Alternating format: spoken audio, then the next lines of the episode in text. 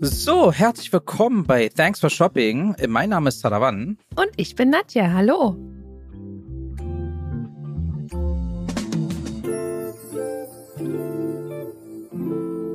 Hallöchen, Nadja. Ja, Sarah. Sage mal, wie stehst du denn so zu Parfums?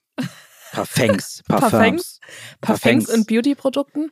Genau. Also hättest du mich jetzt gefragt, Nadja, äh, kannst du was erzählen über Gartengeräte, Gummistiefel und ähm, Pflanzen? Ja, Hätte ich sagen können, weiß boah, ich. yeah, I know. Ja. Parfums mag ich gerne und Beauty-Produkte, aber ich habe da, ich bin da nicht so typisch Frau. Ich habe da eigentlich wenig Plan von. Ähm, Parfums kommen immer so irgendwie zu mir, kriege ich geschenkt oder so, weil ich stehe immer vor dem Parfumregal und denk so, Puh, krass. Also was denn jetzt? Was soll ich jetzt Reizüberflutung, nehmen? zu Total. viel Und dann Auswahl. probiert man es aus und dann irgendwann nach drei, vier, fünf Düften riecht alles nur nach eins und dann gehe ich wieder, weil ich überfordert bin. Aber grundsätzlich ähm, ist das eine spannende Branche. Und äh, was ist, wie stehst du denn so? Ich weiß, du hast da ein Faible dafür, oder? Ja, ja, ja. Also ich bin, ich bin ja ein bisschen verrückt, was das angeht. Warum auch immer, kommt, glaube ich, aber auch von meinen Eltern schon, weil die schon Parfum gesammelt haben. Äh, äh, ganz ursprünglich hat meine Mutter immer so eine Miniaturen gesammelt. Ne? Sie hatte ein extra Mhm. Regal zu Hause, wo lauter Miniaturen sind. Die, das Regal hat sie bis heute noch, by the way. Und teilweise hat sie Flaschen noch nie geöffnet. Die sind aus, äh, aus den 70ern, 80ern. Die sind bis heute noch, stehen die da. Ähm, ehrlich gesagt weiß ich jetzt nicht, ob Parfums überhaupt so lange halten, aber jedenfalls nicht, stehen die da. Ja. Ähm, und äh, bei ihr ging es immer auch darum, äh, bei ihr war es immer damals ganz wichtig, ähm, wie die Flaschen aussehen. Also ja, das kenne ich äh, auch. Ihr ging es ihm darum auch noch, also es muss irgendwie was zeigen, aussehen etc. Und ich glaube, in der, mit, mittlerweile in der Zeit ist es ja sowieso so, so gekommen, dass Parfums sehr viel auch optisch rüberbringen, bevor das, der Geruch kommt. Äh, aber genau, deswegen sammle ich auf jeden Fall, also auch meine Frau, so ein bisschen Parfums, sage ich mal. Ähm, ich äh, bei den Herrendüften habe ich mich auch schon ein bisschen weiter vorangearbeitet und habe dann immer, da gibt es so Websites, wo man so Proben auch bestellen kann. Das ist gut, das wollte ich nämlich sagen. Am liebsten hätte ich so Proben. Das finde ich, wirklich gibt es. großartig. Da, da kann ich dir auf jeden Fall mal gern Ja? später äh, ein paar Websites geben. Da Das bestelle ich immer Proben, um erstmal zu gucken. das ist gut. Und dann kann man ja letztendlich die Flasche kaufen. Dass wir zwei uns mal Und- über Parfum unterhalten, Parfum, jetzt auch oder? nicht gedacht. oder? Das hat jetzt zwei Staffeln gedauert, bis wir dann in der dritten Staffel damit anfangen. Ähm, genau, aber ich wie gesagt, ich bin, habe ja sowieso so einen Collector-Instinkt. Also Wie du mich kennst, sammle ich ja diverse Ja. Gegenstände und Sachen und dazu gehört auch Parfums. Und daher freue ich mich auch heute über unsere Gästin, äh, Mhm. denn heute zu Gast ist Christina Rasmussen von The Heart Company. Ja. Und deren, also von der Hard Company, die Idee und deren Wunsch war es, eine Beauty-Marke zu kreieren, die neben hochwertigen Produkten Positivität versprüht und ausstrahlt und jedes Produkt ein kleines Self-Confidence-Booster für Frauen ist. Und äh, sowohl die Verpackung als auch der Brandname ist in, immer in Verbindung mit einer Herzform. Und sie sagen selber, da haben sie so einen Claim, Beauty Products that speak to your heart. Aber das sind jetzt so Sachen, die ich aufnehmen konnte. Ich weiß einiges mehr. Sie hat uns einiges Input gemacht. Ich habe gestern noch mit ihr telefoniert, by the way. Es war super süß, äh, dass sie sich nochmal kontaktiert hat und dann haben wir noch ein bisschen uns ausgetauscht. Daher äh, bin ich super gespannt, weil ihre oder deren Story ist super interessant, wie überhaupt äh, so ein erfolgreiches Unternehmen aufgebaut werden konnte. Aber daher erstmal, hallo Christina. Danke für die Zeit, dass du da bist und ich freue mich, dass du dabei bist, dass wir dich jetzt auch sehen und gerne introduce dich oder euch mal auch mal kurz. Ich will auch noch kurz Hallo sagen. Ja, hallo genau, Christina. sag mal Hallo, hallo. Schön, dass wir uns jetzt kennenlernen. Wir hatten noch nicht so, so viel Kontakt. Äh, Ich freue mich, dass du da bist. Aber ja, erzähl uns gern von dir. Schieß los. Ja, herzlichen Dank erstmal für die Einladung, liebe Nadja, lieber Sadavanan. Ich äh, freue mich sehr und fühle mich sehr geehrt über die Einladung zu eurem tollen Podcast und freue mich auf unser Gespräch. Schön. Sehr schön. Wir freuen uns auf jeden Fall. Danke für deine Zeit, weil dazu kommen wir ja gleich. Aber, aber vielleicht sagst du noch mal in deinen eigenen Worten The Heart Company. Wer, was seid ihr? Ja, also wir sind live gegangen mit unserer Brand The Heart Company Ende 2019. Meine Freundin und langjährige Freundin und Co-Founderin äh, Imke und ich äh, hatten wirklich die Idee, eine, eine emotional aufgeladene Marke, Beauty-Marke aufzubauen, die vor allen Dingen für das Thema Positivity steht. Also das, wie du schon richtig gesagt hast, das, äh, die Themen Emotions, du hast es gerade so toll von deiner Mama erzählt, das sagt eigentlich schon alles. Parfum ist Emotion, Hair is Emotion, Skin is Emotion. Also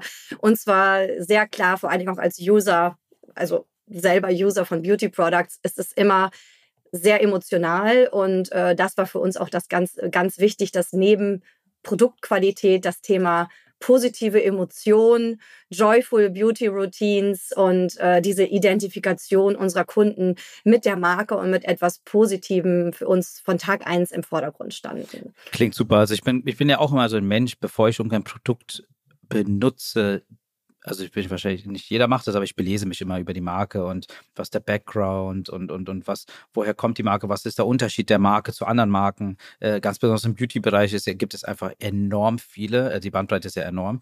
Ähm, was aber interessant ist und das können wir gleich mal einfach mal spoilern beziehungsweise sagen, ihr seid ja gar nicht hier unterwegs, sondern ihr seid ja in den USA richtig stark unterwegs. Und daher ist auch mein Danke erstmal nochmal, dass du da bist, weil ich glaube, dein Zeit deine Zeitspanne des Arbeitens ist anders als unsere, auch wenn du in Deutschland sitzt. Und daher, äh, ja, in, inwieweit bist du noch müde? Äh, ja, das ist ein gutes Thema, ein sehr gutes Thema. Das ist wirklich auch ein, ein Struggle-Thema, an dem ich gerne in diesem Jahr noch ein bisschen äh, äh, arbeiten möchte, um das zu ver äh, verbessern. Da hast du natürlich total recht. Also äh, ich sag mal, mein, mein Tag fängt trotzdem um 6.30 Uhr morgens an, weil ich einfach in Hamburg lebe oder äh, in Deutschland lebe und ähm, Mutter bin, vom kleinen Sohn, Familie habe, Hund habe, Family. Also das heißt, mein Morgen und mein Tag geht ganz normal um 6.30 Uhr los und ich arbeite durch den, durch den Tag, versuche mir dann immer so Pausennischen mal zu machen. Aber du hast natürlich total recht. Äh, die Amerikaner, gerade die, also ist immer gut, wenn man nur mit der Ostküste zu tun hat, was wir fast immer gerne versuchen, mit nur mit New York und so. Ähm, und äh, dann ist es halt aber, ja, vor 16 Uhr fängt das Spiel mit den Amerikanern dann sozusagen gar nicht an. Und wenn du dann noch mit Kalifornien und LA zu tun hast, geht es dann halt noch in den späteren Abend. Und äh, ja, also bin ich mal ganz ehrlich, das war gerade in der, in der krassen Aufbauphase letztes Jahr, also auch 2022, auch 2021 schon äh, das ist hart, ne? Weil du dann einfach auch sehr, sehr, ähm, kommst halt spät ins Bett, gerade wenn du aus vielen Zoom-Calls und Meetings kommst und dein Kopf noch rattert. Kann man gar ähm, nicht so ähm, schnell schlafen. Dann kannst auch, du gar nicht ne? so schnell also abschalten. irgendwie abschalten, ja. genau. Deswegen versucht man das. Aber wie gesagt, man kann sich ja jeden Tag ver verbessern und dann vielleicht auch einfach sagen, ich mache das nur an den und den Tagen. Manchmal versuche ich auch einen Tag jetzt zu nehmen und zu sagen, ich reihe die ganzen Calls hintereinander an einem Dienstag bis 21 Uhr und lass dann den Mittwoch mal raus oder so. Aber in der Aufbauphase, wie das so ist als, als Founder, ähm, pff, an den Punkt muss man erstmal kommen, ähm, dass man dann irgendwann selber sagt, ich schedule das so und so. Ne? Also die ersten Jahre sind natürlich hart, vor allen Dingen, wenn man jetzt mit einem anderen Kontinent arbeitet. Das stimmt. Also du hast jetzt schon mehrere Sachen auch erwähnt, äh, äh auf die wir mal eingehen werden. Aber starten wir damit, bevor wir auch äh, zu eurem äh, Founder Story kommen. Ähm, du hast schon New York erwähnt. Ne? Da, ist, da, da fängt es ja letztendlich deine Geschichte jedenfalls an. Ähm, vielleicht jetzt kannst du mal zum Background von dir als auch gerne von deiner Co-Founderin kommen ähm, und dann kommen wir gerne zu deiner Founder-Story. Ja, also meine Co-Founderin und ich, wir haben beide mal in Amerika eine längere Zeit gelebt. Sie in Kalifornien, ich länger in New York. Ähm, und ich habe da tatsächlich auch gearbeitet, äh, ursprünglich mal für den Bertelsmann-Konzern, ähm, habe dieses ganze New York City Life und Arbeiten in New York, Leben in New York, Beauty Brands in New York, also dieser ganze, diesen ganzen Vibe und diese ganze äh, ja, American Way of ähm, Brands, Communication. Also das ist ja. schon sehr, sehr in, in, in mir wirklich drin mhm. und äh, löst in mir einfach auch so eine gewisse äh, Passion und Positivität aus. Also ich glaube, das ist schon ein großer Grund auch, warum wir sehr viel jetzt im Moment auch mit dem amerikanischen Markt zu tun haben, äh, beziehungsweise da auch sehr unseren Fokus im Moment drauf haben, weil es uns relativ leicht fällt, also ähm, wirklich leicht fällt, da zu denken und äh, da zu sprechen und ähm, die meisten Marken kommen natürlich auch aus Amerika. Ne? Das ist ja einfach auch so. dass alles, was in Amerika mal erfolgreich war, kommt irgendwann nach Deutschland. Also, aber das war von Anfang an nicht so, dass es wirklich strategisch geplant war oder so, sondern das hat sich wirklich so ergeben. Ja, wie gesagt, ich habe bei Bertelsmann gearbeitet, habe dann bei äh, AOL Time Warner in Hamburg gearbeitet und also ich hatte schon immer viel auch mit amerikanischen äh, Konzernen zu tun und ähm, weiß halt wie oder kenne mich mit, mit Corporate Business und so weiter, komme auch aus diesem, diesem Bereich, habe dann sehr viele Jahre noch für äh, eine Luxusmarke, äh, PR gemacht, Kommunikation, das heißt dieses ganze Thema Corporate, aber auch Brandbuilding, äh, Markenaufbau, international arbeiten. Ähm, also das ist mir nicht fern und meiner Co-Founderin auch nicht. Sie, mhm. ähm, also ich bin mehr so das Thema Marke, Design, Product Development, PR und so weiter. Und meine Co-Founderin ist mehr in dem Thema äh, Finance, Taxes, ähm, Business Infrastructure und diese ganzen Themen. Also wir haben da auch eine sehr gute Balance zwischen eigentlich den beiden mhm. wichtigsten Ergänzt Themen. Euch gut. Ja, ja, ja die, ich glaube auch, genau, das sind die zwei wichtigsten. Zwei Themen, wichtigsten also, Säulen und ich glaube, das macht es auch einfach so, ähm, so, ja, so erfolgreich beziehungsweise so solide, dass diese, ganz, diese beiden Themen einfach schon durch die Founder äh, so stark abgedeckt sind mhm. bei uns. Nee, spannend auf jeden Fall. Also klar, äh, ich glaube auch, dass man einen gewissen Background haben muss, ähm, um auf den US-amerikanisch, also auf den Markt irgendwie auch reinzusteigen. Man sollte Kenntnis haben. Die habt ihr ja, das ist super. Ganz besonders Ost- und Westküste, da habt ihr sogar ja, noch beides, die beiden, ne? beide ja. Seiten, ja.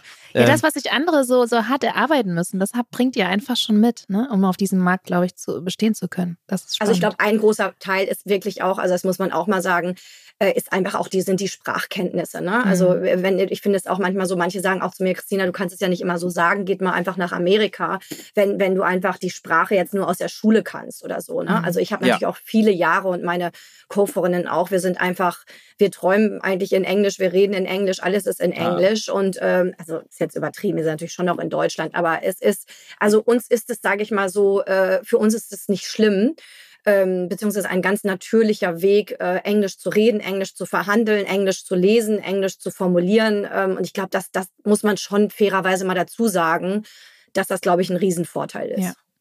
ja, nee, das, das mit dem Englisch denken ne, und, und träumen. Meine, meine Schwester hat sieben, acht Jahre in London gelebt und äh, sie hat mir auch irgendwann gesagt, dass sie aufgehört hat, auf Deutsch äh, zu denken und zu träumen. Also es war bei ihr normal. Jetzt wohnt sie wieder in Deutschland, jetzt hat sie wieder umgekehrt. Aber ich glaube, das ist ein gutes Zeichen, wenn das soweit ist dann bist du so halb native und könntest auf jeden Fall auf dem Markt irgendwie succeeden. Ähm, und daher total interessant auf jeden Fall. Also, aber jetzt, äh, jetzt mal dazu. Du hast selber erwähnt, äh, du, ihr wart im amerikanischen Konzern, du hast letztendlich mit Luxusmarken oder Beauty-Produkten zu tun gehabt. Aber jetzt einfach mal eine ehrliche und neugierige Frage von meiner Seite. Man kennt, dadurch hast du ja den Markt kennengelernt und weißt ja, wie übersättigt der war, theoretisch, oder vielleicht ist. Ähm, um dann mit einer Sache zu kommen, in einen Markt einzutreten, was war eure Idee dahinter?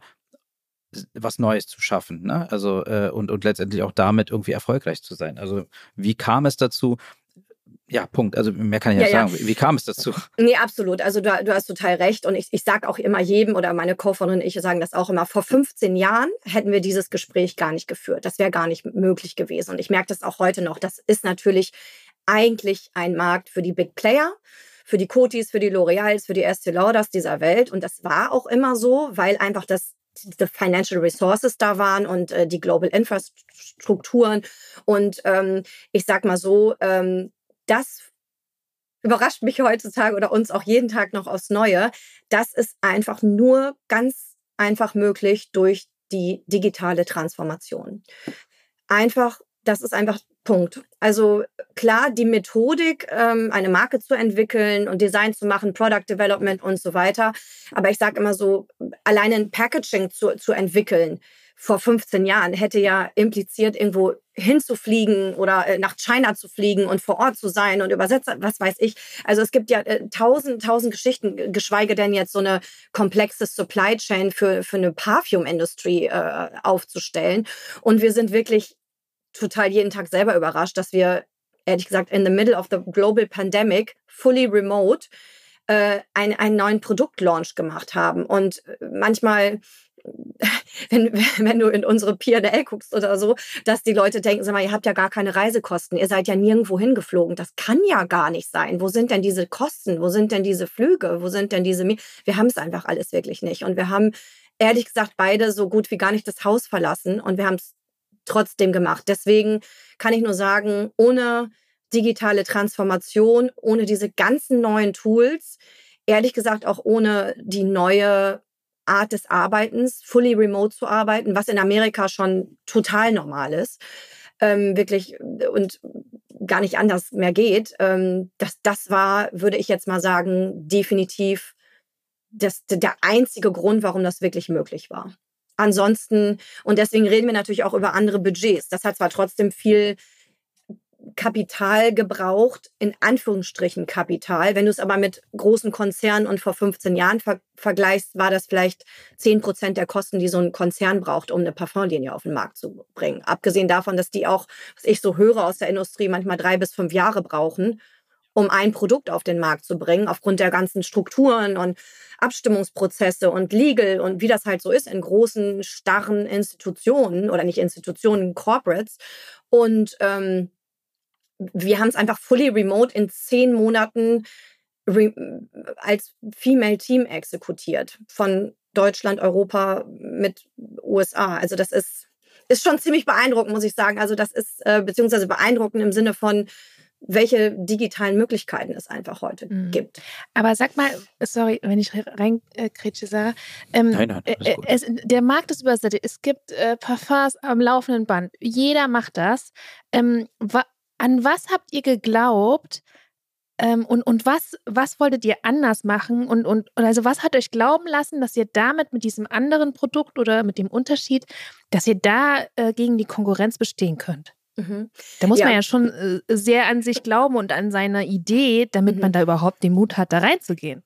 Absolut. Aus meiner sehr, Sicht. Ja, absolut. Sehr gute Frage. Ähm, ist äh, total berechtigt. Und meine Antwort ist auch, vor 15 Jahren hätte jeder gesagt, was soll das hier? Und ich hatte witzigerweise selber einmal so, eine, so ein Erlebnis. Und also es ging um Parfum. Witzigerweise kam die ganze Idee wirklich in, im Mittel, mitten vom Lockdown, von Pandemic.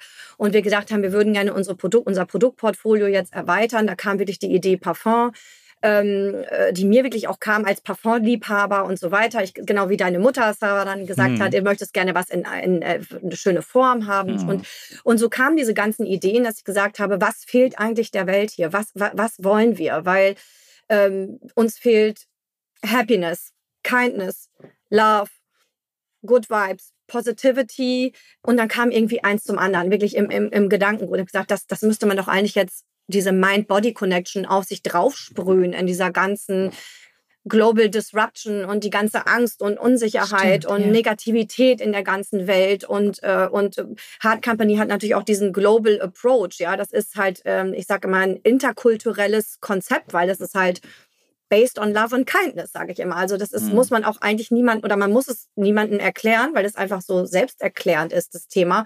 Und das Thema, warum brauchen wir alle Kindness, Positivity, Good Vibes, Love, ist gerade in der Pandemie und in dieser Zeit dieser großen Unsicherheit und äh, musste man doch niemandem erklären, ehrlich gesagt, bisher, warum das jetzt irgendwas ist, was man gerne hat. Und ich habe auch noch niemanden bisher gesehen, der das jetzt irgendwie ähm, nicht verstanden hat. Und es ist ja einfach auch etwas, was, was für immer skalierbar ist letztendlich ja. und, und für immer bleibt. Und ähm, so, dann war das die, die Idee mit, dem, mit der Parfum mit der Parfum-Line und dann war auch relativ schnell klar, dass nicht nur eins auf den Markt bringen, sondern die ganze Line, weil es halt um diese äh, verschiedensten Themen gibt, die man idealerweise dann auch layered, sagt man im Parfüm, mhm. also unter, äh, sprühen kann. Und für uns war halt auch ganz wichtig, unsere jüngere Zielgruppe anzusprechen. Mhm. So, und dann viel Research, wirklich. Und dann ist mir wirklich auch oder uns auch klar geworden, dass diese Parfümindustrie natürlich, wie ihr sagt, eine Riesenindustrie ist, Milliardenbusiness, auch ein sehr Secretive Industry. Also da, äh, ne, das machen halt die großen Player. Und äh, das ist auch bis heute noch so. Ich hatte witzigerweise ein kleines Erlebnis, kurz auf dem Nähkästchen plaudern. Ich hatte dann die Idee, okay, wir brauchen dann ja einen Parfümölhersteller, mhm. sozusagen, um erstmal diese Basis zu machen. Wie mache ich das? Wir sind ja hier in Europa oder in Deutschland. Rufen wir doch mal erstmal jemanden in Deutschland an, um es einfach auch einfacher zu machen und so weiter. Und äh, das war dann so ein Parfumhersteller in Köln. Und da habe ich schon im ersten Telefonat gemerkt, ich fand es überhaupt nicht witzig. Also so ein Female Founderin, die jetzt auf die Idee kommt, in dieser Big Million, Billion oh Dollar oh Industry, äh, sehr naiv jetzt irgendwie eine Parfummarke so ungefähr mhm. auf den Markt zu bringen. Das werde ich nicht vergessen. Das war eher unangenehm, das Gespräch. Und dann habe ich mir gedacht, naja gut, okay, vielleicht ist es dann doch nichts für uns und too big und äh, braucht einfach Millionen und Millionen und so weiter, was ja auch stimmt in den Konzernen. Und ähm, dann haben wir das Konzept aber tatsächlich mal visualisiert und eine schöne Präsentation gemacht und gleich gesagt, wir möchten das alles auch vegan haben, diese Produkte. Äh, wir möchten praktisch a, a modern approach to Perfume haben, also so eine Mind-Body-Connection, weil es, wir haben, unsere Marke ist ja kein Designermarke oder irgendwas. Und dann ist mir auch klar geworden, dass auch der Parfummarkt und diese ganze Industrie auch disrupted ist, weil natürlich viele Jahre sind immer, immer die gleichen Parfums, immer die gleichen Designermarken. Die haben natürlich auch eine Berechtigung und es wird auch immer ein Chanel-Parfum geben, keine Frage. Aber wie so viel in der Welt, es gibt einfach auch Möglichkeiten jetzt für neue äh, neue äh, Düfte, wenn sie dann richtig sind. Äh? Ne? Aber klar, es gibt natürlich auch viele Eintagsfliegen oder irgendwelche Influencer, die jetzt irgendwie sagen, ja. heute mache ich mal ein Parfum. Das ist dann vielleicht auch nicht skalierbar oder hält nicht so lange. Und für uns war natürlich ähm, mit unserem Markennamen und der Idee klar, das ist auch was Happiness, Kindness, Love. Ähm, ähm, gibt es halt auch noch über einen Zeitraum, vom kurzen Zeitraum hinweg.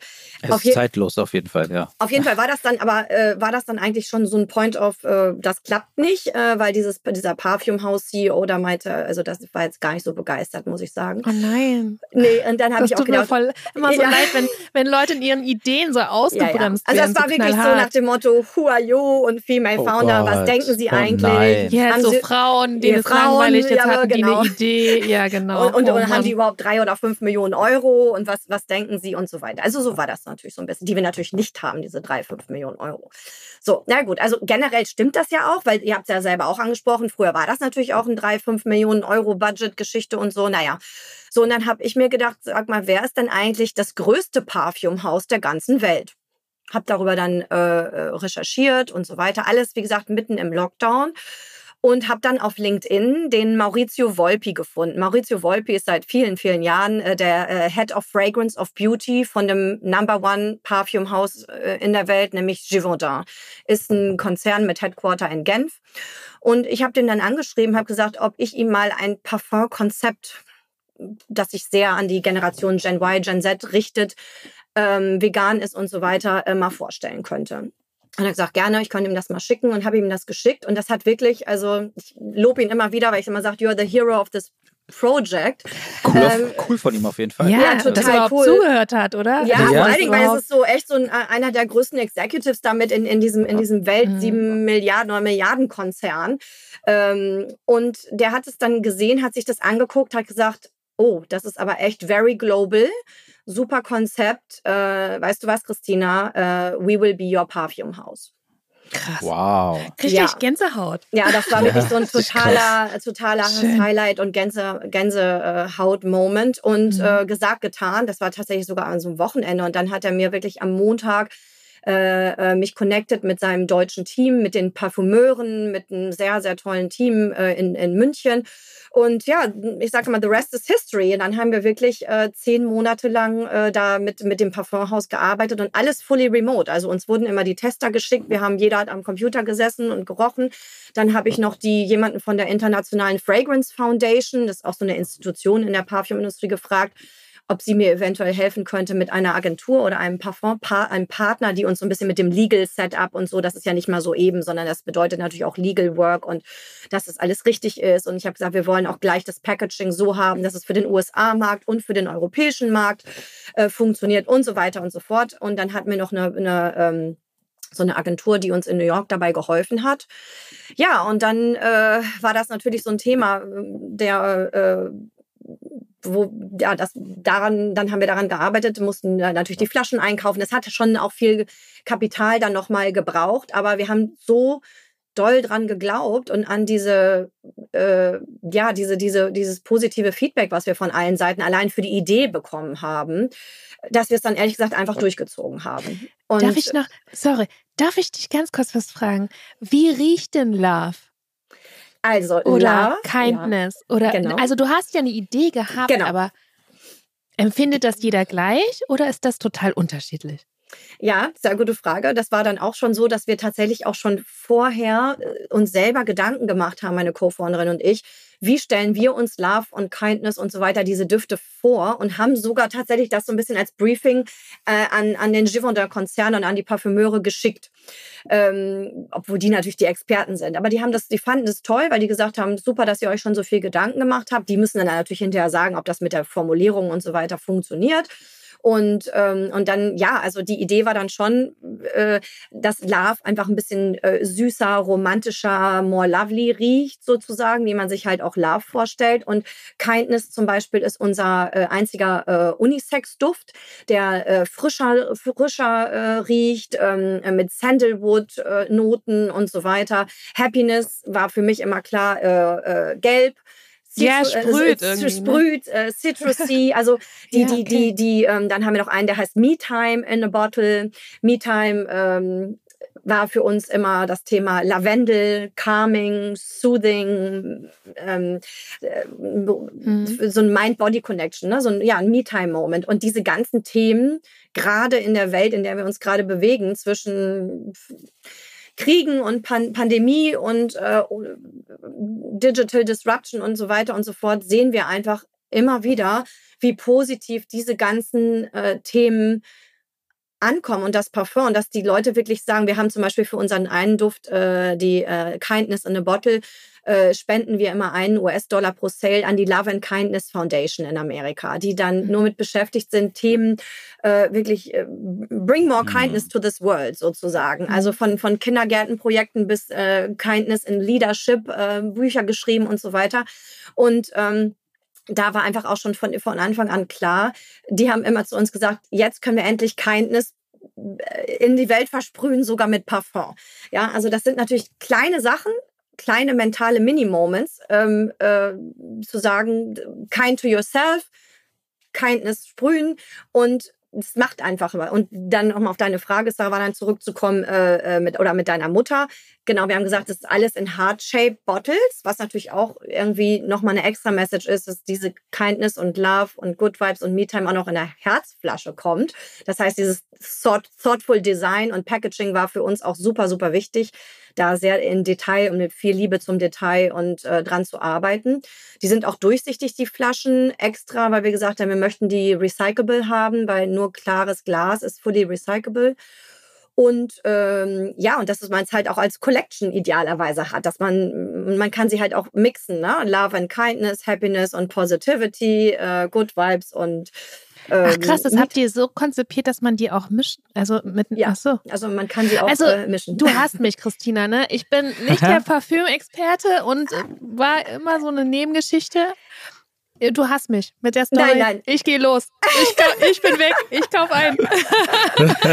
ja, aber das ist aber witzigerweise auch genau die Idee. Selbst wenn Leute sagen, ach, ich muss mir jetzt nicht irgendwelche Designer-Parfums für 120 Euro oder kaufen, da bin ich so der Parfum-Liebhaber, ähm, äh, dass wir da auch tatsächlich merken, dass gerade, wie du es jetzt auch sagst, dass diese, diese, diese starke Botschaft, die das Parfum noch mit sich bringt, weil es ist halt, es hat ein Color-Konzept, es hat ein schönes Design, die Flasche.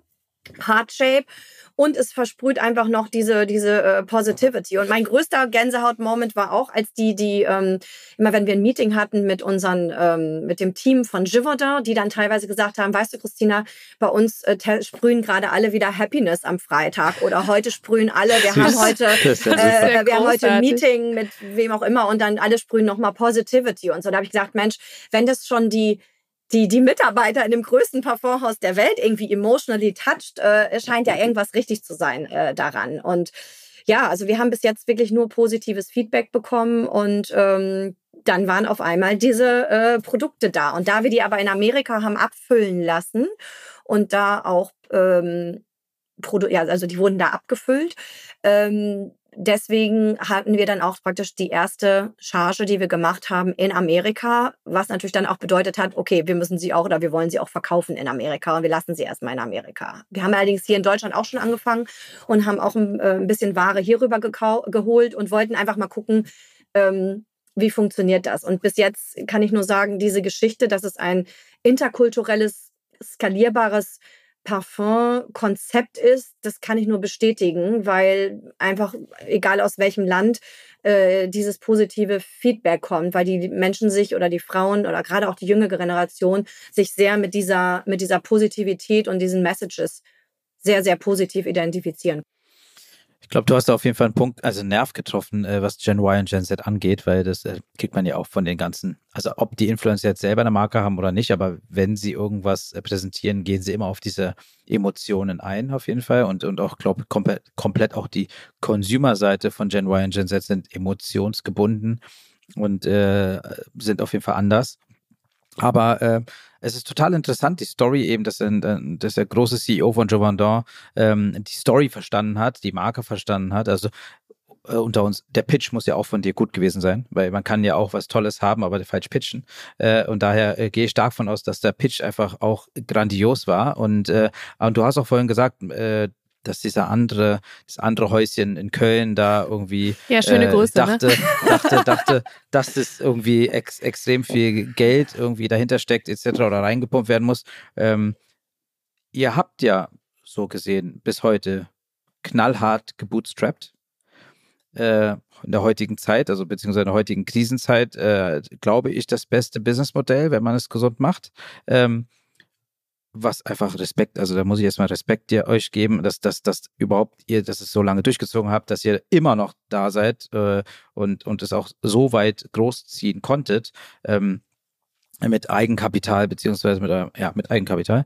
Und äh, mega interessant. Äh, aber wie gesagt, äh, war das, also nur eine Frage jetzt mal, das kommt jetzt sehr spontan, weil du hattest jetzt gesagt, die erste ähm, Abfüllung war in Amerika. Also war es eigentlich ein Zufall, dass ihr den US-Markt äh, gestartet seid oder war das schon doch geplant, halb? Ähm, also ich glaube, es war Letzt, letztendlich muss man sagen, diese Firma hatte eigentlich nie so diese totale Planung so von, wir sind eigentlich ein Startup, was nicht so, also wir waren nie dieses Startup so, oh, wir haben einen Businessplan, wir suchen erstmal Angel Money und dann fangen wir an und, und, und skalieren alles. Bei uns hat sich teilweise, es, es war echt eine Journey, ja, also es haben sich wirklich gewisse Bausteine irgendwie immer und Puzzleteile äh, ineinander verzahnt und es ging halt dann irgendwie immer weiter. Das heißt, dass das alles so richtig strategisch geplant war, obwohl das alles sehr, sehr solide aufgestellt ist und für uns halt äh, ähm, eine, eine sehr solide funktionierende Businessstruktur, Infrastruktur und äh, resilientes Supply Chain und äh, alle Kanalkompetenz und so, das ist uns alles super, super wichtig.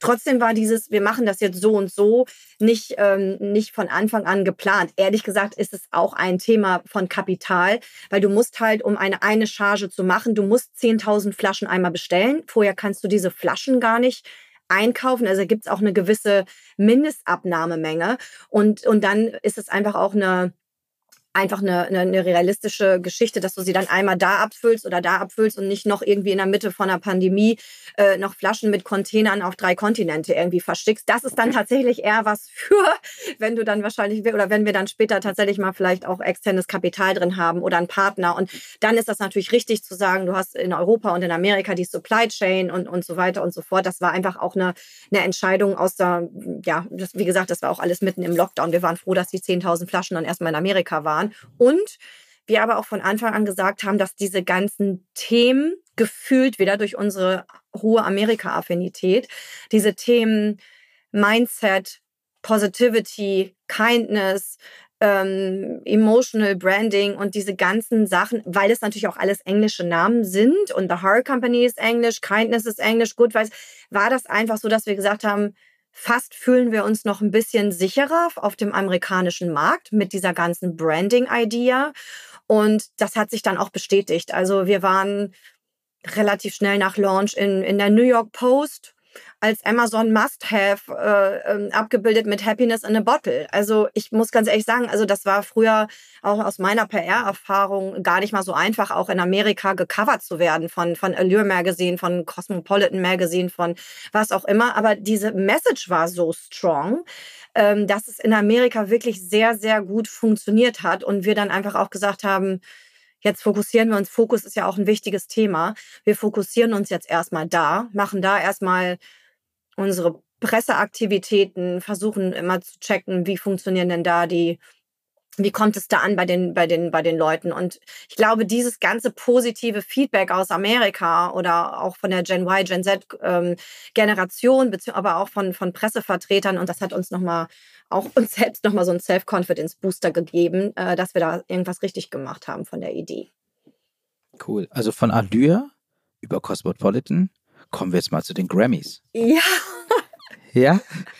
Da gibt es doch was zu erzählen. Da erzähl doch mal bitte, was haben die Grammys mit euch zu tun? Oder ja. was habt ihr denn mit den Grammys zu tun? Äh, andersrum, Grammys mit euch zu tun, besser gesagt. Das ist auch manchmal wirklich so, wo äh, wirklich meine Co-Founderin Imke und ich uns nochmal selber so einmal schütteln müssen und sagen, so waren wir jetzt wirklich da in diesen Grammy-Tüten drin? Das ist irgendwie, also auch aus der Welt von vor 15 Jahren, auch aus meiner Welt. Äh, auch das hätte früher immens Geld gekostet, abgesehen davon, dass man da gar nicht hingekommen wäre und gesagt, hallo, darf ich mal bitte äh, Teil der Celebrity Bags von den Grammy Awards sein? Und äh, wir hatten jetzt da einen Kontakt in Kalifornien, die aber tatsächlich, das ist auch das Tolle, auf uns noch mit zugekommen sind über einen Kontakt und gesagt haben, ähm, diese diesjährigen 2002, also es fing schon das, das Jahr davor an, da war eine Aktion, die hieß Mother's Day in Hollywood wo die ganzen, äh, das war auch wirklich mitten im Lockdown, ähm, wo die ganz, wo alle Celebrity Moms eine Tüte bekommen haben mit Self-Care äh, Products und äh, zum Mothers, Mother's Day, um halt Mothers äh, zu, zu feiern und aber auch das Thema Self-Care. Da hatten wir schon die Möglichkeit und haben unser äh, Parfum Me Time in the Bottle äh, donaten dürfen in diese, in diese Mother's Day in Hollywood äh, Tüten, was ja schon mal das erste, was das erste Tolle war, weil die gesagt haben, das ist genau das, was, was everybody needs now, me time und ähm, genau, diese, diese ganzen Geschichten und dann noch in Herzform und ne, Kindness Gift und so, es, es kam irgendwie sehr gut an. Dann haben wir, es ist nicht so, dass wir so viele Produkte hatten, aber dann haben wir gesagt, komm, das ist natürlich so eine tolle Idee, äh, wir donaten da jetzt mal äh, einige, einige Parfumflaschen. Und äh, dadurch, da das gut ankam, haben wir dann nochmal jetzt ähm, äh, äh, die, die Möglichkeit bekommen, weil das die gleiche ähm, Company ist, ähm, in, in Kalifornien, die sich um diese Celebrity Gift Bags für, für Oscars, für äh, Grammys und so weiter kümmert schon seit vielen, vielen Jahren erfolgreich. Und dann hat er gesagt, wie, wie sieht's denn dieses Jahr aus, Christina, mit den Grammy, äh, Grammy Bags, äh, Official, Official Grammy äh, Celebrity Bags. Habe ich gesagt, naja, das ist natürlich toll. Und wir haben es dann intern besprochen, Imke und ich, können wir uns das jetzt leisten, noch mal ein paar Flaschen abzugeben und so weiter. Aber war natürlich eine riesen Opportunity. Ja, und dann, und der, und der, ähm, die Geschichte war so, dass das diesjährige Motto der Grammy Awards in Los Angeles war äh, Positive Vibes Only. Und äh, da. Da muss ich gleich entschuldigen. Da gibt es auf Instagram dieses Video von dem Mädchen, die, die dann immer sagt: Positive Vibes Only, Positive Vibes Only. muss ich gerade dran denken. Ja, genau. Mhm. Und äh, ja, genau, das ist viral gegangen, weil ne, die ganze Welt äh, lächzt so ein bisschen nach Posi Positive mhm. Vibes und irgendwas schön leiten und so weiter. Und äh, das war natürlich super. Und dann haben wir äh, gesagt, okay, Positive Vibes only, Good Vibes only. Dann haben wir ähm, Good Vibes in a Bottle, ähm, Kindness in a Bottle und Happiness in a Bottle ähm, den in die Grammy Bags, ähm, in die Celebrity Bags zur Verfügung gestellt sozusagen. Die wissen aber auch, dass wir ein Bootstrap Startup sind ohne äh, Budget und so weiter und haben uns dann echt äh, für diesen äh, dafür sagen wir sehr sehr äh, nett ähm, ja, uns diese Möglichkeit gegeben, einfach mit Product äh, Placement da drin zu sein, weil unsere Brand Message und die, die Message dieser Parfums, der veganen Parfums einfach ja, so, so, so stark ist und einfach diese Mind Mindset, äh, Positive Mindset ähm, Approach hat. Und es war auf jeden Fall ein Match, sag ich mal. Ne? Es war also ein von, Match. Von, der, von, der, von der Message her war es ein Match äh, und, und, und, und smarter Move auch natürlich von der Agentur. Andersrum natürlich auch, dass sie die Möglichkeit hatte mit dem Muttertag, ähm, vorher wahrscheinlich, aber auch natürlich danach positives Feedback gab. Ne? Ja. Also der, und durch das positive Feedback natürlich man denkt, hey, dann sollten wir es vielleicht mitnehmen und das nächste Mal auch wieder machen. Ich meine, am Ende man kann hätte natürlich irgendeinen großen Namen aus der Luxus-Area, die seit äh, 50 Jahren irgendwie im Business sind, nehmen können. Aber ähm, genau das, wie du sagst, ne, da sind wir wieder bei Gen Y, Gen Z und den jungen Künstlern und Künstlerinnen, die letztendlich äh, definitiv äh, es anders aufnehmen äh, und auch lieber mal etwas Junges fördern, was Neues machen wollen, als äh, immer wieder das Gängige drin zu haben. Ähm, was wahrscheinlich wieder aus dem Hause Javandar kommen würde. Also das ist, aber trotzdem, äh, aber trotzdem ist es okay, auch mal wieder was, was, was Neues zu machen. Also ich sehe, ich kriege das ja auch mit. Also bei den Parfummarken, die jetzt gerade der Herrenseite äh, hier in Deutschland teilweise von irgendwelchen Leuten created wird durch Influencer etc., die fahren dann in die orientalische Ecke, holen sich da die Öle und testen darum und so weiter. Und äh, auch dort gibt es diese One-Hit-Wonders oder ähm, und, und die anderen, die es vielleicht langfristig schaffen, wird man, wird man sehen. Ich teste die auch mit Parfumproben meistens und gucke mal, ob da irgendwas ist. Äh, aber, aber im Grunde genommen finde ich ähm, das Komplettpaket, äh, Brand, Message äh, und so weiter, wo aus dem Feld, wo du herkommst, äh, muss auf jeden Fall am Ende passen. Und ähm, man muss sich damit identifizieren können. Und das finde ich total toll. Und nochmal auch ein weiterer Respekt auf jeden Fall von meiner Seite zum Thema Female Empowerment und, und zwei Mütter, die in einer Krisenphase sich selbstständig machen und das ja aufziehen. Also unter uns, ne? Also da da muss man einfach erstmal diesen Mut haben äh, und, und das durchziehen. Und da, da, dafür auch mein vollstes Respekt auf jeden Fall erstmal. Also das mhm. finde ich mega grandios. Ja, vielen Dank. Also das ist äh, trotzdem muss man natürlich auch dazu sagen, es klingt natürlich jetzt alles so ein bisschen äh, tolle Idee und dann sind wir bei äh, Amazon und in Amerika und in den Grammy Bags. Es gibt natürlich auch äh, definitiv, das ist mir auch immer ganz wichtig, wenn wir mit ähm, oder wenn wenn mich jemand fragt und so weiter. Das ist natürlich äh, auch nicht alles äh, nur einfach, ja. Also das mhm. ist, ist äh, ich sag nur Blut, Schweiß und Tränen. Ne? Also äh, äh, das bedeutet natürlich nicht, dass es irgendwie super hart ist und man sich jeden Tag wieder neu motivieren muss und den Fokus behalten muss. Und gerade wenn man einfach keine, wie gesagt, wie, wie du es gesagt hast, unsere Company ist bis jetzt completely bootstrapped. Äh, keine Bankkredite, äh, äh keine äh, Venture Capital äh, ähm, Finanzierung, gar nichts. manchmal habe ich auch schon so, oder haben mir gesagt, vielleicht hätten wir es doch mal so machen sollen. Und einfach auch mal zu Anfang mit einer PowerPoint-Präsentation irgendwo zu sitzen und zu sagen, können wir bitte erstmal drei, vier Millionen Euro einsammeln? Und dann wäre bei uns aber gar nicht gegangen, weil wir einfach diese Idee zu also es gab gar nicht diesen Moment, dass alles irgendwie in der PowerPoint die Idee war, sondern wie gesagt, das waren immer Puzzleteile. Es ist mhm. gewachsen, es ist organisch gewachsen, die Ideen mhm. sind gewachsen, äh, die Digitalisierung, selbst die Pandemie in a, in a good way. Also um Gottes mhm. Willen, die Pandemie war nicht das Schlimmste, was dieser Welt passieren konnte mit. Aber ähm, für uns natürlich diese, dieses, dass alles auch okay war, remote zu arbeiten. Das ging ja gar nicht anders. Da hat auch niemand gesagt, entschuldigen Sie mal, können Sie mal bitte erstmal hier ins Headquarter nach Genf kommen und sich mal vorstellen, bevor wir Ihre Parfümöle produzieren oder so. Das, das ist glaube ich, schon für uns einfach auch ein Riesenvorteil gewesen, dass einfach alles fully remote war. Und das ist es jetzt auch geblieben. Und äh, deswegen ist unsere Company auch, ah, ging das gar nicht anders, aber jetzt äh, ist es, glaube ich, auch ein Riesenvorteil, dass diese Company einfach komplett, ja, sie ist halt bootstrapped, sie ist lean, sie ist profitable und sie ist eigentlich das, was jetzt was ich immer ganz gut finde, jetzt ja so ein bisschen in ist in der großen Krise, auf einmal nicht mehr die großen Headcounts und Overheads und Kosten und, und Riesenbüros und so weiter. Und jetzt denken alle Startups, oh Gott, oh Gott, uns geht das Geld aus und so weiter. Also wir sind Gott sei Dank jetzt genau die, die ich das Gefühl habe, viele jetzt werden müssen zum Thema äh, nicht Growth at all costs und äh, hallo, es geht auch um Profitability. Ich habe das eh nie so richtig verstanden, warum das immer um dieses Riesenaufblähen und diese großen Sachen ging. Ähm, wir hatten gar, kein, gar keine Möglichkeit, irgendwie Geld zu verbraten, weil wir auch gar keins hatten. Also von daher konnten kon Das ist auf jeden Fall gesünder, würde ich ja, sagen. Definitiv, ja, definitiv. also unser Geld ist halt immer in Product Development, in Design, in Legal, in Business Structure, in, in diese ganzen, äh, diese ganzen Themen gegangen. Und für uns und da spielt uns, glaube ich, auch Imke und mir beiden unsere, unsere äh, Business-Erfahrung und Corporate-Erfahrung natürlich in die Karten. Klar, viele sagen immer auch, da kann man erstmal anfangen und so weiter. Wir haben gesagt, wir sind ja auch nicht diese typischen 20-jährigen Founder, die jetzt erstmal sagen, ach, wir fangen erstmal an oder wir verschicken erstmal aus der Garage und so. Das gab, kam für uns gar nicht vor. Für uns war immer klar, wir brauchen eine solide Businessstruktur.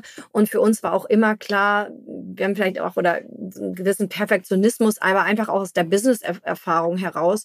Ähm, wir wollten einfach keine Probleme skalieren, sondern wir wollten Business skalieren. Und das war für uns einfach super, super wichtig. Und gerade auch wenn du sowas auf den Markt bringst heutzutage, dein Legal Setup, dein Business Infrastructure Setup, dein, dein Tax, Tax äh, Digitalisierung, das ganze Tax Infrastruktur, ähm, Financials. Es muss ja auch einfach alles funktionieren. Also ich, ich, ich persönlich finde auch immer, sagt es immer so, ich finde, man kann sich das heutzutage gar nicht mehr leisten, da irgendwie so ein bisschen, gerade nicht, wenn man jetzt auch noch anfängt, in Amerika zu, verkaufen und auch in der, in der, in der ähm, digital, digitalen Welt. Äh, es muss ja einfach auch alles Hand und Fuß haben. Und da haben wir halt sehr, sehr viel Zeit äh, und auch ja, Geld und Energie reingesteckt, dass das erstmal alles eine komplett solide Struktur hat. Weil und auch die Infrastruktur, also Infrastruktur, aber auch Supply Chain Themen und ähm, ja, und dann haben wir das wirklich äh, gebootstrapped. Wir hatten auch das große Glück, dass wir von Anfang an ein Team was gar kein Team war, sondern einfach Leute in unserem Leben, die emotional involviert waren von Tag eins an. Von, von, von Grafik bis Videographer, von äh, wirklich auch Models, die mit uns gearbeitet haben, ohne wirklich, die haben es wirklich also privat organisiert oder gemacht. Die haben einfach mitgemacht. Die Leute haben ihre Jobs gehabt, gesagt, da würde ich gerne mithelfen. Ich mache dir mal ein Foto oder ich mache dir mal ein Quote oder das hat wirklich, es war wirklich komplett gebootstrapped. Und das war natürlich, glaube ich, ein riesen, riesen Vorteil, dass wir einfach diese, diese tollen Menschen Menschen in, unser, in unserem Leben hatten, die einfach emotional involviert waren und uns deswegen einfach auch mitgeholfen haben. Cool. Also du, du sagst es aber auch, das, das alles, also generell so eine Community und so einen Bekannten- und Freundeskreis zu haben, der da unterstützt wirkt beim Bootstrapping, das ist ja auch ein Key. Äh, und auch dieses Lean Thinking, ne? Also ich vom, vom Gefühl her, also weil ich komme ja auch aus der Phase, ersten Phase Startup Deutschlands, sag ich mal, wo noch viel mit Lean Thinking war dann ging es ja los mit dieser ganzen krassen Investition und Finanzierungsmodell. Ja, und dann ging es immer größer, größer, größer. Und jetzt, glaube ich, streut man ein bisschen zurück. Auch die Investoren selber, ne, sie sind da noch vorsichtiger geworden und lassen jetzt wieder die Startups erstmal wieder gesund wachsen. Ne? Also man sieht es ja jetzt, wer, wer ist krisenfest am Ende. Ne? Also das, das sieht man auch im E-Commerce und im Onlinehandel. Also haben wir selber Leute kennengelernt, äh, die äh, schnell, schnell gewachsen sind, aber dann letztendlich nicht stabil genug waren, diese Krise zu überleben. Ne? Und äh, auch andere, die in der Krise gegründet haben, ähm, waren vielleicht am Anfang äh, gut im Wachstum, aber dann stagnieren sie oder fallen wieder hin, äh, weil letztendlich dieser gewisse unternehmerische Gedanke, den ihr hattet oder habt, äh, nicht mitgebracht haben, weil sie es einfach ausprobiert haben. Das ist ja, auch okay, sollen sie machen, ja. weil äh, wir wissen alle, ich glaube alle drei von uns wissen es, Fehler können passieren, sollen auch passieren. Man lernt aus Fehlern äh, und, und macht es vielleicht nächstes Mal besser. Das sind alles Learnings und ich glaube, jeder von uns hat auch seine Failures gehabt und so. Und ich kann mir sehr, sehr gut vorstellen, dass ihr auch, also ganz besonders im Thema Bootstrapping, äh, äh, Sachen mal gemacht habt, wo ihr im Nachgang denkt, hätten wir vielleicht dort nicht das Geld ausgegeben und hätten wir vielleicht da reingesteckt. Also vollkommen fein, das soll, gehört dazu. Äh, ich glaube aber, die Clou ist einfach am Ende, dass man aus den Sachen lernt und sie besser interpretiert und was anders macht, ja. Ähm, das ist aber meiner Meinung nach nicht jedem gegeben. Ähm, daher, wie gesagt, also total coole Story äh, und äh, ich bin auch der Meinung, dass, äh, dass es auf jeden Fall einige unserer Hörer und Hörerinnen äh, sich einiges abschneiden können von euch äh, und ähm, ja, also wunder dich nicht, wenn vielleicht sogar irgendwelche Leute jetzt auf, auf Social Media eventuell dich kontaktieren und irgendwelche Nachfragen haben. Ja, also dann, dann äh, ist, ist nicht unsere Schuld. Äh. nee, wir freuen uns immer. Also ich muss ganz ehrlich sagen, also mir persönlich lag vielleicht aber auch daran, dass wir sehr, sehr fokussiert einfach an unserer Sache gearbeitet haben und äh, auch die Pandemie da war. Das heißt, wir waren auch nicht auf irgendwelchen großen äh, Events oder Founder-Geschichten oder, oder wie auch immer, außer OMR in Hamburg. Das ist natürlich so eine Institution, äh, wo, wo, wo man dann doch äh, als Hamburger natürlich hingeht. Aber ähm, äh, wie gesagt, wirklich das alles so äh, durch äh, gebootstrapped und exekutiert jeden Tag, dass wir auch ähm, gar nicht so viel anderen Founder-Kontakt hatten. Also unsere Kontakte sind dann wirklich immer wirklich witzigerweise mehr LinkedIn und, und, und, und Amerika. Aber an junge Founder oder an Founder ist es natürlich genau dieses Thema. Also das ist, Fehler macht jeder, klar, auch wir haben Fehler gemacht. Fing ja schon an, dass wir sind 2019 online gegangen mit unserem Shopify-Shop und ähm, erstmal auch mit unseren äh, Hair-Produkten äh, äh, und, äh, und ähm, Ende, Ende Oktober 2019, glaube ich. Und äh, sechs, sieben Wochen später war die Pandemie Pandemic in, in China. Also da ging es ja in China schon mal los. Ähm, und dann äh, gibt es eigentlich ja, tja, also ein Business zu gründen, wo man mitten in eine globale Pandemic reinläuft, ohne äh, Venture oder Angel Money an, an Bord, ohne Bankkredite und so weiter, ja. ist natürlich eigentlich schon so, alles klar, das war's jetzt, neun Wochen später.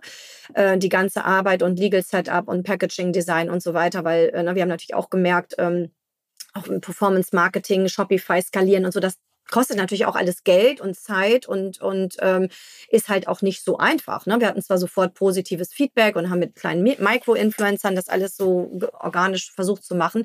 Trotzdem dann war natürlich erstmal die, die erste große Krise einfach auf dem Zettel. Und ähm, meine Co-Founderin Imke hat dann gesagt, okay, wir haben jetzt eigentlich noch die Möglichkeit, wir müssen sofort einen neuen Sales-Channel an, andocken, sozusagen, nämlich Amazon. Und da muss man sagen, das war wirklich von ihr wirklich brillant, diese Idee, weil wir ähm, äh, gesagt haben, ich, ich war erst so im Thema, weil ich sehr so aus dem Thema Marke, Visualisierung, ne, sehr vorsichtig mit Markenbildung, nichts kaputt machen. Und gerade in deutschen Köpfen, ich glaube, es ist auch manchmal immer noch so, ist Amazon noch immer noch so der, weiß ich nicht, äh, bestelle ich dann lieber den Hammer oder irgendwie so äh, für irgendwelche Handwerksthemen. Du bist lustig, mein Vater hat mir wirklich einen Hammer auf Amazon bestellt, weil er kaputt gegangen ist nach Jahren. ja, ja. auf Amazon. Und ich war da dann auch erst so relativ skeptisch, habe gesagt, um Gottes Willen, unsere schöne Marke, unser schönes Packaging, unsere schöne Marken-DNA und das ist ja, das geht ja so als Markenexperte und äh, irgendwie nicht so richtig in mein, mit, mit meinem äh, gedank, gedanklich konform. Und dann haben wir aber wirklich beide uns extremst in das ganze Thema Amazon und Amazon, die Möglichkeit, die auch Amazon bildet, äh, äh, äh bietet, äh, Brandbuilding innerhalb dieser Plattform zu machen. Ähm, auch da hat uns Amazon selber mit dem Seller Central Team und so weiter in, in München und so weiter sehr motiviert und und so kam das dann, dass wir als nächstes nach dem deutschen Amazon, wir haben Amazon Deutschland angedockt sozusagen oder beziehungsweise ange, äh, gestartet und haben dann sofort äh, gesagt, weitere Skalierung über Amazon ehrlich gesagt auf dem größten Amazon-Marktplatz der Welt, nämlich dem US-Marktplatz. Da kommen wir wieder zu der Geschichte, dass wir uns das beide trauen, weil wir beide diese hohe Amerika-Affinität hatten. Dann hatten wir auch noch einen, ähm, der heißt Till Andernach, der hat ein, äh, ein Business, das heißt äh, The Tide is Turning. Der hat sehr erfolgreiche Amazon-USA-Businesses aufgebaut, ich glaube sogar auch Exits gemacht. Und äh, der war immer so ein kleiner Mentor von uns, der gesagt hat, so keine Angst vor dem großen Teich, äh, keine Angst vor dem großen Kontinent. Ähm, das ist eigentlich einfacher und das sehen wir auch immer noch so. Es ist eigentlich einfacher, über Amazon Seller Central den US-Marketplace anzuschließen oder als nächstes zu bespielen, als auf kleineren Marketplaces innerhalb von Europa, in dem fragmentierten Europa, diese ganze Komplexität, ähm, selbst mit digitaler Steuerberatung, äh, die wir jetzt nun auch sehr äh, gerne nutzen, äh, das alles abzubilden, ist, glaube ich, irgendwann auch für zwei Founder und so weiter gar nicht, gar nicht möglich. Plus, du musst natürlich die ganzen Marketplaces in den einzelnen Ländern auch wieder in Landessprache haben, die Fotos in Landessprache, die Videos in Landessprache. Und äh, das ist ja einfach so ein, äh, das ist ja einfach ein riesen, ein Riesenjob. Und deswegen war es für uns einfacher zu sagen, wir bespielen den ganzen Kontinent Amerika, was sowieso Amazons größter Marketplace ist, weil da ist halt alles eine Sprache, ein, alles eine Videostruktur, alles eine Fotostruktur, äh, Text, Content, Creative Copy, ist halt alles auf Englisch. Das ist klingt immer so, oder viele sagen, um Gottes Willen, man kann auch nicht sofort nach Amerika, aber wenn man es mal ganz ehrlich sagt, mhm. ist es einfacher als die, recht, ja. als die ganzen, jetzt, was weiß ich, Amazon Spain, Amazon äh, Italien und so weiter, abgesehen davon, dass die auch noch kleiner sind, die Marketplaces, äh, die erstmal alle aufzubauen. Und, und von äh, UK, Brexit mal, mal äh, ganz, ganz zu schweigen. Das ist ja dann auch nochmal ein komplexes Thema für sich. Also verrückt ist ja auch noch, wenn man sich ein bisschen da mit Amazon äh, USA und Amazon Europa oder Amazon Asien mal äh, auseinandersetzt, sind die Features und die Sachen, die Amazon die Hand gibt, ja komplett anders. Es gibt ja noch Sachen, die in Amazon USA mehr funktionieren. Also ganz, wenn wir jetzt Richtung auch diese Thematik mit äh, Videoselling etc. gehen und so, ist es dort schon viel weiter als wie es, also manche Sachen gibt es noch gar nicht in Amazon äh, Europe äh, und äh, und außerdem auch dieses, äh, man, man, merkt es letztendlich, wenn man sich da mit der Produktlinie, Amazon geht ja auch jetzt auf die, auf die ähm, vertikale äh, Mobile äh, First Sache. Äh, in Amerika ganz besonders kannst du jetzt sozusagen so einkaufen, ja, also Leute, die jetzt ein Video gucken im Podcast, ich habe gerade mit meinem Finger so gemacht, äh, nach oben und unten geswiped, ja, wie man es auf TikTok macht. Aber, aber da, da ist ja sozusagen, also die testen es gerade, die gehen da weiter voran. In, in Asien ist es genauso. Also indische, es gibt ja neben Amazon noch in Indien zum Beispiel einen anderen Marketplace, der es auch schon lange so macht. Ähm, und äh, das finde ich total interessant, dass die auf jeden Fall, also die testen ja vieles auf diesem großen Kontinent, auf diesem großen Markt, bevor sie in diese kleinen Märkte, wie du sagst, in Europa reingehen. Und auch dort gehen sie ja nicht sofort komplett rein. Sie fangen meistens in UK an und dann gehen dann rüber, dann kommt irgendwann Deutschland, Spanien etc. Ähm, was, also ja, also wenn man sich da so betrachtet, hast du recht, ne? Also ja, Aber also eine Sache, hm. Research sollte man trotzdem machen. Man ja, sollte ja. nicht sofort losrennen jetzt mhm. bitte. Also jetzt, unsere Hörer und Hörerinnen, wir sagen jetzt nicht, rennt jetzt nicht sofort alle los zum Seller Central und USA. Ähm, äh, trotzdem bitte ein bisschen Research und, und, und Bedacht. Ja, also wie gesagt, ne, wir haben da auch wirklich sehr, sehr, sehr, sehr fokussiert und es ist wirklich, ich sag wieder, äh, Blut, Schweiß und Tränen. Also es ist auch nicht mal eben so, ne? Aber es, es geht halt, wie man jetzt bei uns sieht. Und äh, es ist schon irgendwie toll. Während wir jetzt hier sitzen und den Podcast machen, verkauft sich Kindness in a Bottle in Amerika an irgendeinen Gen Y, Gen Z Consumer Female Perfume Lover, die das dann äh, von Amazon äh, vor die Haustür geschickt kriegt über Prime am nächsten Tag. Und ich muss ganz ehrlich sagen, ich finde es toll, dass es geht. Und ähm, man muss einfach sagen, äh, eins ist ja so mit seinem eigenen Shopify-Shop, klar, wir, wir haben auch diese Omnichannel-Strategie natürlich und wir wollen auch nicht jetzt nur eine Amazon-Brand sein, sondern Omnichannel und äh, für uns ist auch Retail äh, äh denkbar äh, äh, zukünftig, weil klar, Parfum will man vielleicht auch mal riechen und im Retail sehen. Wir haben auch gerade jetzt eine äh, die erste ähm, äh, ähm, Möglichkeit in, in New York, in Tribeca, in einem kleinen Concept Store, in einem Motherhood Store sind wir. Die haben uns angerufen, weil die hatten uns in Vogue Magazine irgendwie ah. darüber ah. gesehen oder da kam die, kam die, oder Grammys, glaube ich, und dann, also es kommt immer manchmal so geballt von allen Seiten, es war toll.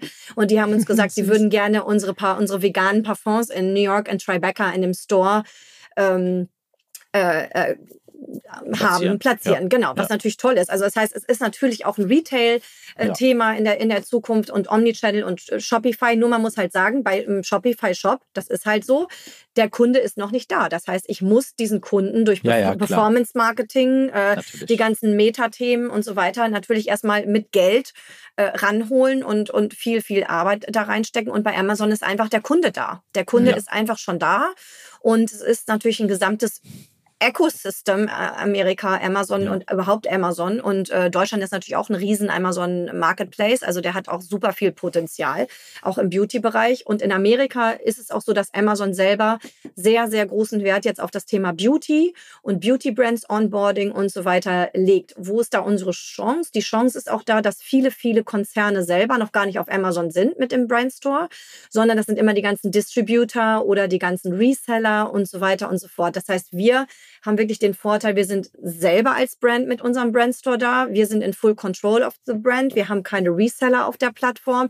Das heißt, wir haben diese ganzen Pricing- und Legal-Themen auch nicht. Mhm. Und was wirklich Lifelong Learning. Also wir lernen auch jeden Tag von, von den ganzen Amazon-Tools da dazu. Und es ist, man muss verstehen, es ist wirklich ein komplettes Ecosystem, dieses Amazon.com, weil äh, innerhalb dieses, dieses, dieses ähm, der Plattform haben wir jetzt unseren eigenen Brandstore, unsere eigenen Listings, äh, unseren eigenen extra A-Plus-Content nennt sich das. Dann gibt's wieder A-Plus Premium-Content. Du kannst Video-Content machen, Video-Ads machen. Es gibt eine ganze Influencer-Marketing- in diesem System. Das heißt nämlich Amazon Influencer, Riesenthema in Amerika gerade. Das heißt, es sind Influencer, die nur Amazon-Marken beinfluenzen und, äh, und dann auch live Shows praktisch innerhalb der Plattform machen. Das heißt Amazon Live.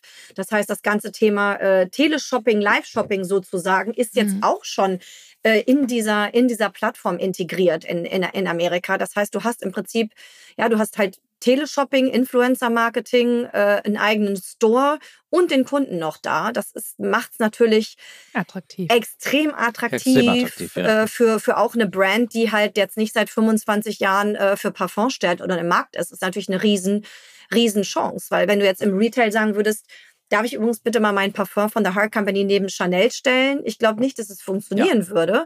Aber in Amerika, ähm, auf der, jetzt zum Beispiel auf der Amazon-Plattform, hast du halt die Möglichkeit, durch gezieltes PPC-Management und gute Listing-Optimization und äh, Video-Advertising, Sponsored Ad, Display-Ads, was es nicht alles gibt.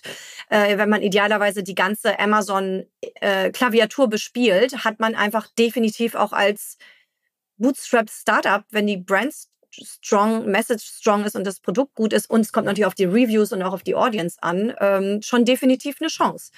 Weil die 68 Prozent, ich weiß nicht genau die Zahl, aller Searches passieren mittlerweile auf der Amazon-Plattform, wenn Leute nach Produkten suchen. Die starten ja, da. Das ist, das, ist, das ist einfach auch nicht mehr wegzudenken. Die Leute shoppen auf Amazon, sie sind da. Es ist, Amazon hat natürlich auch so eine starke Marke. Das heißt, du verbindest ja deine Marke dann auch noch mit dem, mit dem, mit dem, mit dem Shipping Experience von Amazon. Ja. Ja, und das ist einfach der Grund. Der Kunde ist halt schon da. Ja, sprichst du was Gutes an. Ich hatte letztens irgendwo einen Artikel gelesen, dass ähm, äh, Leute, die nach Artikeln suchen, die sie shoppen wollen oder verschenken wollen, ähm, nicht googeln oder auf Google Shopping gehen wegen der Rezension, sondern die gehen auf Amazon und gucken sich die Rezension auf Amazon an. Erstens ist die Masse an Rezensionen viel höher. Amazon hat viel früher damit angefangen. Ähm, und daher ist es interessant, weil dass Amazon dort äh, gegenüber Google auf jeden Fall Vorreiter ist und, und auch besteht. Christina, danke, danke, danke für deine Zeit. Äh, und für wir wünschen Insights. euch weiterhin Sehr ja, spannend. die Insights. Super, super spannende Auch gerade Amazon äh, äh, Amerika. Ja. Ja. gerne. Also ich glaube, unsere Hörer und Hörerinnen konnten einiges mitnehmen, einiges lernen. Mhm. Ich konnte auch was lernen. Ich habe äh, auf jeden Fall, fand, ich finde die Story immer noch sehr faszinierend. Äh, jetzt auch mal nochmal so ausführlich von dir zu hören. Wir haben uns nur geteasert am Telefon. Ähm, aber ja, danke für deine Zeit. Ähm, vielleicht hört man sich mal wieder in einer anderen Staffel oder so. Vielleicht sieht man sich auch mal in Hamburg, äh, vielleicht auch beim OMR. Festival. Ja, OMR, genau. Das ist ja coming up soon. genau, yeah. richtig. Ja, ja, Sehr, sehr gerne. Äh, ansonsten ähm, kann ich nur Danke sagen. Ich würde ansonsten dir nochmal das Mikro zum Finale geben. Vielleicht hast du noch mal so eine Also ihr habt ja sehr viel mit Message zu tun, eine Message für unsere Hörerinnen und Hörerinnen. Ähm, daher nochmal Mikro an dich. Ja, also ganz besonders richte ich natürlich immer gerne meine Worte an äh, Female Founder, äh, an, an Mütter, äh, die founden, founden möchten. Und ich äh, möchte einfach nur jedem, jedem sagen, dass äh, seht die Digitalisierung und die digitale Transformation als echte Chance. Das ist eine Riesenchance. Bleibt einfach, wenn ihr eine Idee habt, ähm, eine Idee halt reicht halt nicht. Execution ist das Thema und versucht äh, ein positive Mindset euch zu behalten, zu bewahren und äh, traut euch einfach und tauscht euch aus und ja, versucht einfach mit eurer Founding Idea äh, Mehrwert in die Welt zu bringen. Ein schönes Schlusswort. Super Schlusswort. Also, liebe Dankeschön. Hörer und Hörerinnen, danke, dass ihr auch wieder dabei wart. Ähm, abonniert uns auf eurem Favorite-Kanal, gebt eine Bewertung ab. Ansonsten hören wir uns wieder, wenn es wieder heißt Thanks for Shopping in, in zwei Wochen wieder. Bis dann. Tschüss.